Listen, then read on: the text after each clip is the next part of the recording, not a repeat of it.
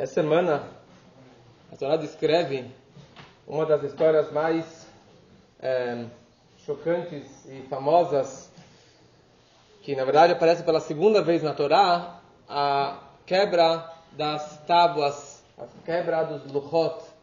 Quando Moshe, ele estava descendo do Monte Sinai após 40 dias, após o, a outorga da Torá em Shavuot, e quando ele chega está tá chegando lá embaixo, ele vê de longe as, o, o bezerro de ouro que Deus já havia avisado para ele. E naquele momento, a história básica que todo mundo conhece, que Moshe ele jogou, ele atirou as tábuas e ele quebrou aquelas tábuas. E depois, ele foi receber as segundas tábuas que foi otorgado no Yom Kippur. Interessante que o Talmud em Baba Batra discute em relação aos cacos, aos, aos pedaços das primeiras tábuas, o que aconteceu com essas primeiras tábuas, aonde foi guardado esses, esses restos, esses pedacinhos das primeiras tábuas. E tem toda uma discussão, mas baseado no versículo da nossa Paraxá, eles concluem a seguinte ideia. A Paraxá escreve que Deus falou para Moshe é Asher Shibarta Vesamtam Baron. Você vai pegar as tábuas Asher Shibarta, Asher que Shibarta quebrou, que você quebrou, Vesamtam Baron, e você vai colocá-las na arca. Então daqui nossos sábios, primeira coisa, aprendem que Asher Shibarta Vesamtam, por uma regra de proximidade, Quer dizer, aquelas que você quebrou, você vai colocar dentro de uma arca sagrada. Qual arca sagrada? Aquela arca sagrada que Moshe Rabbeinu construiu. Quando ele desceu do monte, ele já montou, já tinha preparado uma, uma arca sagrada para que ele colocasse esses restos da primeira tábua. Betzalel, quando foi construir o tabernáculo, meses mais para frente, ele construiu uma segunda arca sagrada na qual ficou dentro do Kodesh HaKodashim, e ali ficavam as primeiras tábuas, as segundas tábuas. Mas as tábuas que Moshe quebrou, as primeiras tábuas, ficavam nas, na arca que Moshe construiu no momento específico de uma guerra. Sempre que o povo tinha uma guerra de uma mitzvah, uma guerra obrigatória para conquistar Israel, ou uma guerra para conquistar algum povo por uma ordem divina, por uma missão divina, como por exemplo contra Malek, então a arca sagrada ia na frente como um general, como o comandante indo na frente, marchando e representando o povo todo. Então o que tinha dentro daquela arca? Asher Shibarta Vesamtam. Aquela que você quebrou ficava dentro daquela arca. Ok. Mas dessa palavra Asher, alguns comentaristas explicam o Nachmanides, ele explica sobre essa Gemara, ele fala da palavra Asher, significa Ashrei. Nós falamos todo dia Ashrei Yoshbe Veitecha, felizes ou bem-aventurado aquele que se senta na casa de Deus. Ashrei Sheshibarta, bem-aventurado, bem feito, quer dizer, não de uma forma irônica, mas muito bem feito, Moshe, você, parabéns como a conhecida frase Asher Shibarta e Kochach Shibarta. Shkoyach. Essa frase tão conhecida, Shkoyach, veio daquele momento quando Deus falou para Moshe e Kochach, parabéns que você quebrou essas tábuas. Então quer dizer, Deus aqui ele estava elogiando, bem-aventurado, parabéns, valeu Moshe por ter quebrado essas tábuas. E isso foi uma das coisas que Moshe ele fez por conta própria, sem questionar a opinião de Hashem, e depois do, do ocorrido, Deus falou, Moshe, você fez bem feito, parabéns. Apesar que você não perguntou minha opinião, mas eu concordo com isso que você fez. A prova disso, que o último versículo da Torá, Leinei Kol Israel, que Moshe, ele fez muitas coisas na frente de todo o povo de Israel, fala Rashi, o que, que ele fez na frente do povo todo? Ele quebrou as tábuas. E com isso termina toda a Torá. A Torá termina com a frase descrevendo o grande benfeitoria que Moshe ele fez, que ele destruiu, que ele quebrou as tábuas na frente do povo. começa a ficar meio estranho. Quer dizer, aqui, não somente que não é um pecado, muitos, muitas pessoas é, se confundem e falam, ah, Moshe não entrou em Israel porque ele quebrou as, quebrou as tábuas. Então, a primeira coisa, não foi um pecado, não foi uma falha, ele não foi criticado, e pelo contrário, ele está sendo elogiado e agradecido por Deus tantas vezes. E o mais incrível é que o fato que essas tábuas ficavam dentro dessa arca que Moshe construiu, que é a arca que ia no fronte, que ia marchando na frente de todas as guerras de mitzvah do nosso povo. Se é uma guerra de mitzvah, se é uma guerra que Deus está ordenando, eles querem ter muitos méritos, muitos pontos positivos, lembrando os méritos, as coisas boas que o povo fez, e não deméritos, e não pecados do nosso povo. Então, se a arca estava na frente, significava que ele estava querendo acrescentar, trazer mais alguns rut, algo positivo que o povo tinha, que estava representado naquelas, naqueles cacos, naqueles restos da primeira tábua. Quer dizer que esses, esses tábuas quebradas eram um grande mérito, uma grande proteção para o nosso povo na hora da guerra, e não o contrário. Mas fica muito estranho você dizer que as tábuas é o nosso maior elogio e Moshe foi tão agradecido e elogiado porque o bezerro de ouro, na verdade, foi o pior pecado do nosso povo.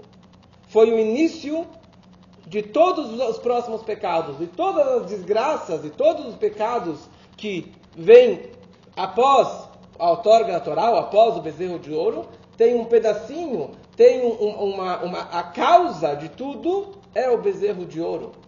Então você colocando o, as tábuas na frente de uma guerra, você está lembrando o quê? O bezerro de ouro. Você está lembrando que quebrou as tábuas por quê? Por causa do bezerro de ouro. É um ponto negativo para o nosso povo e não um ponto positivo. Quando a Torá descreve é, sobre a Torá, sobre as tábuas, na primeira vez na Parashá Kitissá, a Torá descreve um versículo que é o seguinte: Aluchot Maseh Elokim Hema, Ve'amirtav, Mirtav Elokim Hu, Harut al Aluchot. Que as Luchot são Masei Elokim, é uma obra divina, é um produto divino. Isso é o número um. Ve'amirtav, e a escrita é o Mirtav Elokim. Quer dizer, ah, são duas coisas aqui. As tábuas constam no Pirkei Avod, nós falamos Agora, nesse período, no Parque Avó está escrito que dez coisas foram criadas na sexta-feira, no, no fim da sexta-feira, no, no Ben Hashmashot. E uma das dez coisas foi as tábuas da lei. As Luchot. Quer dizer, que Deus criou no Gênesis, no sexto dia da criação, na véspera da entrada do Shabat, ele criou as duas tábuas. E o Alfereb ele traz no Tânia que essas tábuas vieram dos céus, caíram dos céus, e não somente dos céus vieram do mundo de Briá, o mundo quase mais elevado. Atzilut, Briá, no mundo de Briá que vieram, que é a fonte dessas duas tábuas. Quer dizer, é uma obra divina, um produto divino da maior qualidade. E de todas as coisas que Deus criou no Gênesis, o produto mais elevado, mais delicado, eram as tábuas, as duas luchot. Sem falar no valor de duas pedras enormes de safira, que daqui é um preço que não existe, uma pedra que não existe no mundo. Mas aqui a gente está falando no valor espiritual, da onde que essas tábuas vieram. Esse é o número um. Número dois, Ve'amirtav, Mirtav Elohim. E a escrita é uma escrita divina. Quem escreveu os primeiros, nas primeiras tábuas, os dez mandamentos, Deus ele escreveu, na verdade ele gravou, ele talhou em baixo relevo. Como é sabido que as letras nas pedras elas foram gravadas e perfuravam as pedras de um lado até o outro, vários milagres aconteciam. Mas quem que escreveu isso foi Hashem. Na verdade, é, a escrita se representa, a escrita representa é, a espiritualidade representa o Ruach HaKodesh, o Espírito Sagrado dos Dez Mandamentos, ou a primeira palavra, Anochi, eu, representando a essência máxima de Hashem, que foi gravado dentro daquelas duas tábuas. E quando Moshe estava descendo da montanha, e as tábuas Moshe enxergaram o bezerro de ouro, e Moshe ficou com raiva, Moshe queria jogar as tábuas, mas ele ainda se segurou. Quando ele enxergou as tábuas, ele viu que otiot porchot, que as letras estavam voando. As letras estavam voando. E naquele momento ele viu She'en Ba'en Mamash, She'en Ba'en Mamash quer dizer que elas não têm nenhum conteúdo, que elas não têm consistência, as tábuas, já que as letras saíram voando. Então Moshe, ele jogou as duas tábuas. Na verdade, não é que ela, é, ele jogou, mas ao mesmo tempo que as letras saíram, que a santidade saíram, porque a santidade que carregava aquelas duas tábuas, então naquele momento as tábuas ficaram muito pesadas e acabaram caindo da mão de Moshe. Eu posso ficar muito tempo explicando sobre isso, mas a questão é como que Moshe realmente quebrou, por que, que ele quebrou as tábuas e não simplesmente enterrou, colocou na gnizá, deixou guardado, por que, que ele teve que quebrar as duas tábuas? Tem uma grande diferença entre algo físico, material e algo espiritual. No mundo físico, se você compra para sua esposa um, um, uma pulseira de ouro super cara, e em cima dessa pulseira tem um diamante. E aquele diamante ele caiu. Então a pulseira perdeu o valor do diamante, mas continua valendo uma fortuna. Não, eh, não vale nada, continua valendo bastante. Ou agora o Facebook perdeu, sei lá, quantos milhões ou bilhões de dólares, desvalorizou o seu valor de mercado. Então ele tinha 50 bilhões de dólares e de repente ele perdeu 5 bilhões, agora tem 45 bilhões. Então o que aconteceu aqui? Ele ficou pobre? Não, ele continuou com 45, ele perdeu 5, mas ele continuou com aquela fortuna. Em assuntos mundanos, monetários, físicos, se ele perde algum valor, continua valendo. Não é que não vale mais nada. No assunto espiritual, não funciona assim. No momento que a pessoa está progredindo, ela está crescendo espiritualmente, e ele atinge um patamar mais elevado, ele não pode falar, sabe o que? Eu vou voltar como que eu era antigamente no, na, na, minha fé ou na minha religiosidade. Eu vou voltar para um nível anterior. Não funciona dessa forma. Se você atingir um nível de chá, você não pode voltar para trás. Porque na hora que você volta para trás, você perde tudo. As tábuas eram muito sagradas. Foram criadas por Deus no Gênesis e vieram dos céus, vieram do mundo de Briá, tinha uma grande santidade.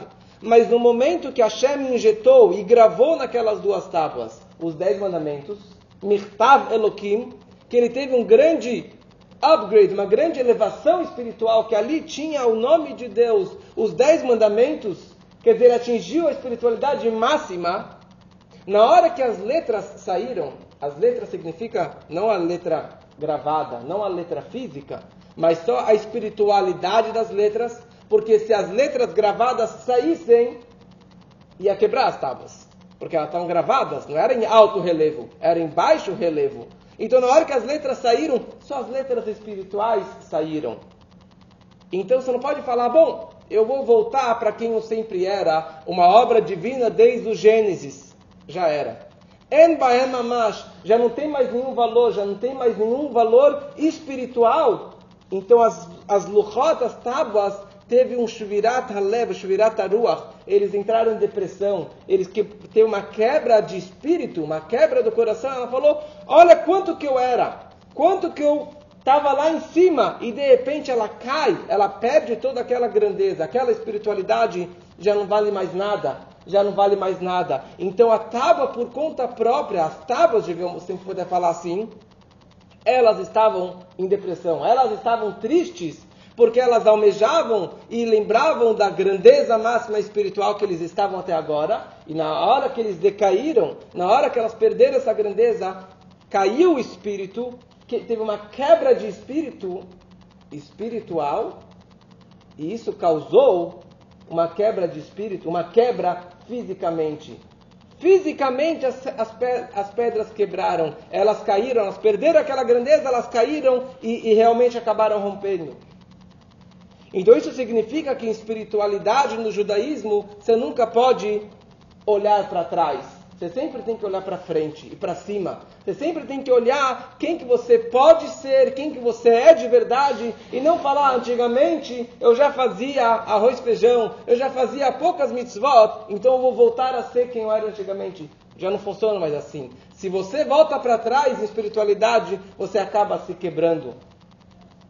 Então, quer dizer, a mensagem de tudo isso é de como que na e nos mitzvot nós sempre queremos crescer mais e mais. Com uma vez, um grupo é, veio para o Rebbe e falou: Olha, nós doamos um quarto de milhão de dólares para Chabad, nos Estados Unidos. O Rebbe falou: E vocês acham que vão me, me satisfazer com isso? Que vocês possam dar o dobro, que vocês possam dar muito mais. Quer dizer, o Rebbe não vai estar feliz, porque essa era a vida do Rebbe também. Então ele podia também cobrar dos outros que eles pudessem crescer e dar cada vez mais e mais, e que na nossa vida a gente também possa crescer cada vez mais espiritualmente.